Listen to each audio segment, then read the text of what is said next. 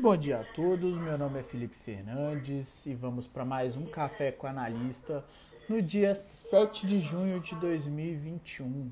Temos bolsas internacionais negociando no momento em leve alta, sendo cenário asiático é, em alta, mesmo com dados da balança comercial chinesa sendo divulgado, divulgado abaixo do esperado e com reservas cambiais em dólar sendo acima das projeções do mercado.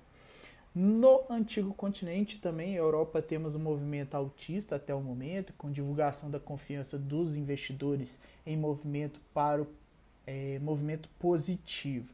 Nos Estados Unidos, futuros norte-americanos negociando em cenário neutro até o momento, próximo do 0 a 0, à espera da divulgação dos dados sobre a tendência de empregos no país norte-americano. Movimentação do dólar no dia de hoje, temos o índice dólar em alta e o dólar ganhando espaço frente às moedas emergentes até o presente momento. Ambiente de commodities, temos metais e petróleo em queda e commodities agrícolas em cenário neutro, né? Temos é, commodities baseadas em, em, grãos em alta, temos ali animais né, em, em baixa no momento e vamos monitorando. Minério de ferro até o momento sem divulgação da cotação.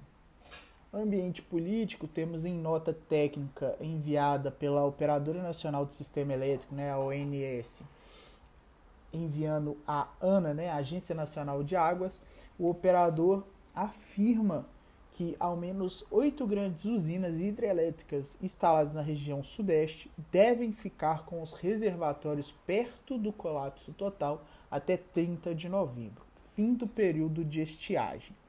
Localizadas na bacia do rio Paraná, as usinas somam 10 mil megawatts de potência e 53% de toda a capacidade de armazenamento de água do Brasil. No corporativo interno, temos a agenda mais vazia no dia de hoje. Temos a Gol informando na última sexta-feira a conclusão da transferência de ações da Smiles, que possuía para a subsidiária da Gol Linhas Aéreas, né, GLA. Temos a Petrobras, que iniciará no próximo dia 15 de agosto uma parada programada de 30 dias para manutenção da plataforma de mexilhão e do gasoduto Rota 1, que escoa o gás natural produzido pelo ativo e por outras plataformas na Bacia de Santos, informou a empresa nessa sexta-feira também. E a Companhia de Açúcar, Etanol e Bioenergia Biosev encerrando a safra de 2020 e 2021 com lucro líquido de 215, 216 milhões de reais, revertendo o prejuízo de 1,5 bilhão da temporada anterior, impulsionado ali por um cenário favorável de mercado e bom desempenho produtivo.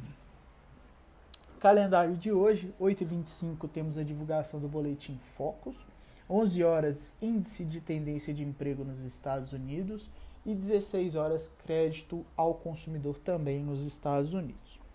No mais, pessoal, estamos iniciando a nossa semana. Desejo a todos um ótimo, é, um ótimo pregão e convido-os a ouvir o nosso, a nossa live, né, o início ali de pregão às 10 horas da manhã no canal da Flip Investimentos no YouTube. Beleza? Aguardo todos para esse acompanhamento. No mais, desejo um ótimo pregão e até mais.